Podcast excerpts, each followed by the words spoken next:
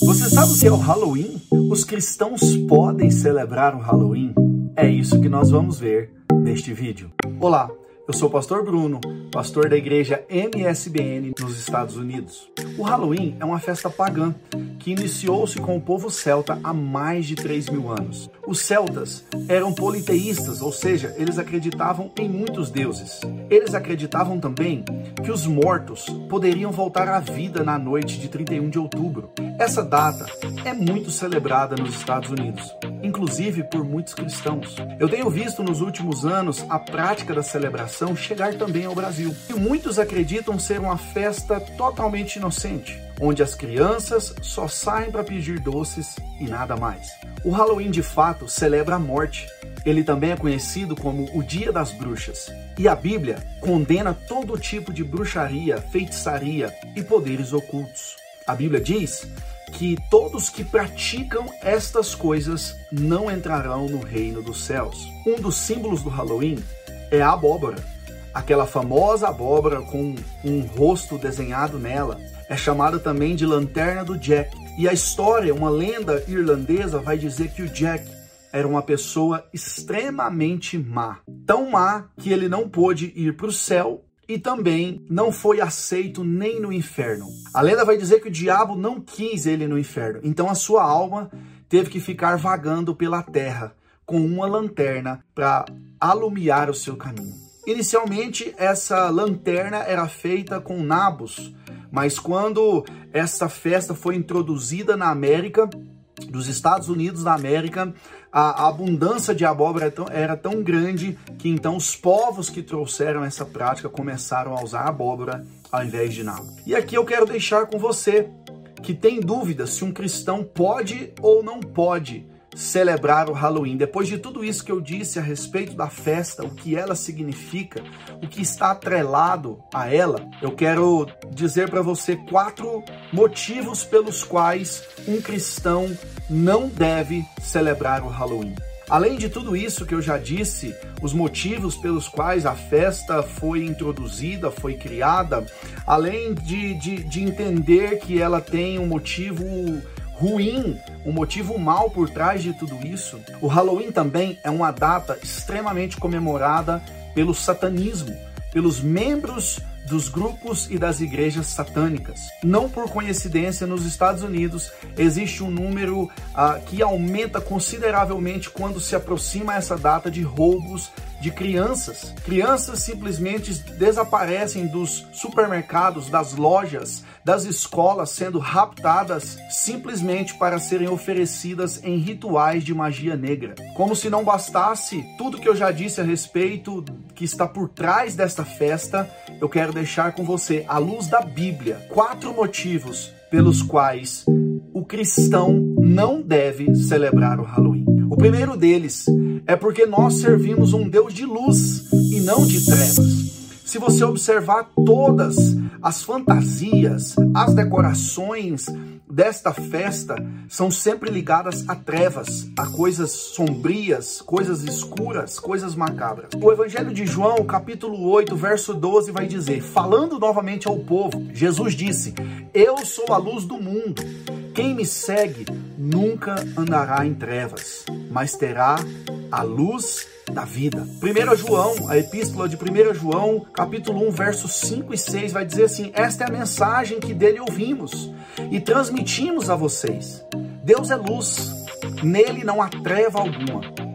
Se afirmamos que temos comunhão com ele, mas andamos nas trevas, mentimos e não praticamos a verdade. Então, porque nós vamos andar em trevas? Porque nós vamos celebrar uma festa, ah, uma data aonde a decoração, aonde as vestimentas remetem sempre às trevas, aos vampiros, às bruxas, às coisas opostas ao que Deus é. Deus é luz e nele não há trevas alguma. Então, se você é cristão, se você afirma, verso 6 de 1 João, capítulo 1, que se você afirma que você tem comunhão com ele, mas comemora isso, ou seja, mas anda em trevas, você está mentindo e não está praticando a verdade.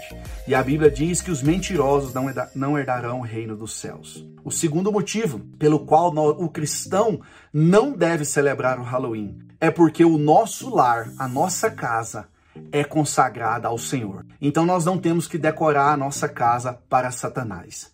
Olha o que diz Êxodo, capítulo 40, verso 9. Então tomarás o azeite da unção e ungirás o tabernáculo e tudo o que, ne, o que há nele, e o santificarás com todos os seus móveis, e será santo. O tabernáculo no Velho Testamento era a habitação do Senhor. Nós sabemos que Deus hoje não habita mais em templos, em coisas feitas por mãos. Ele não habita em um prédio de quatro paredes, mas ele habita dentro de nós. E aonde nós estamos, onde nós colocamos a planta do nosso pé, ele está conosco. Então, por que nós vamos colocar dentro da nossa casa, do nosso lar, o lugar onde nós descansamos, o lugar onde nós dormimos, o lugar onde muitas vezes nós trabalhamos, se você faz home office? Por que, que nós vamos colocar coisas sombrias dentro da nossa casa. Se aqui ele está dizendo que tudo tem que ser santo, todos os móveis, tudo vai ser santificado, vai ser ungido a partir, a partir de nós.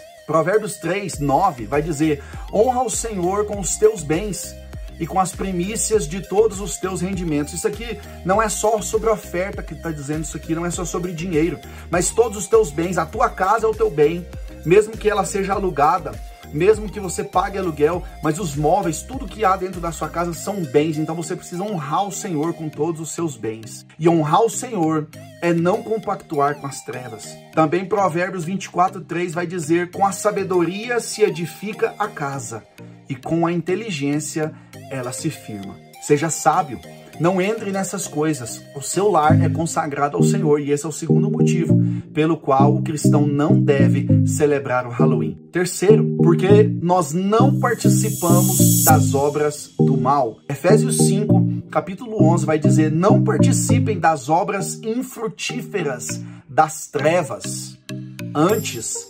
exponham-nas à luz. Então, nós não devemos nos compactuar com as coisas das trevas, com a escuridão, com aquilo que não pertence ao Senhor. As obras das trevas são conhecidas e nós não devemos participar delas. Pelo contrário, devemos expor essas obras das trevas à luz. É o que eu estou fazendo agora, te explicando. Talvez você nunca ouviu falar sobre essa festa, talvez nunca passou pela tua cabeça celebrar essa festa, mas muitas pessoas, muitas crianças, especialmente aqui nos Estados Unidos, têm sido bombardeadas nas escolas e muitas vezes elas não sabem o porquê e os pais também muitas vezes não sabem dizer o porquê nós não celebramos. Quarto motivo, porque não é uma festa inocente. 1 Tessalonicenses capítulo 5, 22 vai dizer: abstende-vos de toda a aparência do mal. Sabe aquela coisa que parece ser inocente, parece que não tem nenhum tipo de problema? É o famoso não tem nada a ver, mas no fundo o caminho leva à morte, o caminho leva à perdição. Portanto,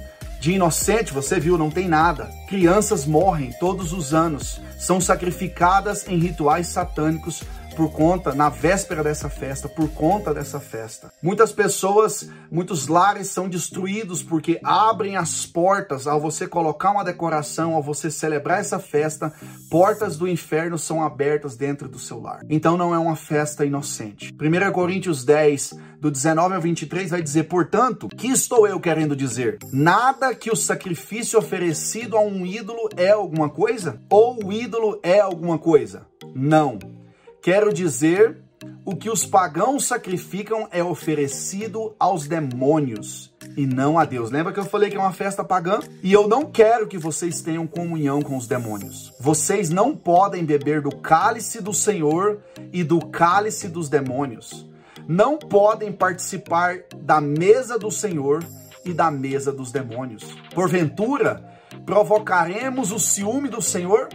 Somos mais fortes do que ele? Verso 23: Tudo é permitido, mas nem tudo convém. Tudo é permitido, mas nem tudo edifica. 1 Coríntios 10, versículos 19 até o 23. Não é uma festa inocente. Você pode ah, eu posso celebrar. Tudo é permitido, mas nem tudo lhe convém. As consequências que entrarão na tua casa, a porta, as, as brechas que você abrirá para Satanás, não vale a pena. Então eu quero concluir dizendo, 1 João 1,5: A luz brilha nas trevas, e as trevas não derrotam a luz. 2 Coríntios 6, 14 a 16. Não se ponham em julgo desigual com os descrentes, um versículo muito usado para dizer entre namoro de crente e não descrente, mas não é somente isso. Pois o que tem em comum a justiça e a maldade? Ou que comunhão pode ter a luz com as trevas? Olha isso, a luz e trevas não pode ter comunhão. Se você escolhe celebrar essa festa, a luz não está em você. Que harmonia entre Cristo e Belial? Que há de comum entre o crente e o descrente? Que acordo há entre o templo de Deus e os ídolos? Pois somos santuários do Deus vivo. E por fim, João 14, 6, Jesus vai dizer: Eu sou o caminho, a verdade e a vida. Se Ele é a vida, por que então nós celebramos a morte, o dia dos mortos, o dia das bruxas? Passe esse vídeo para quem você conhece, crianças, adolescentes, pessoas que talvez estão querendo saber o porquê de não celebrar essa data. Deus abençoe você, em nome de Jesus.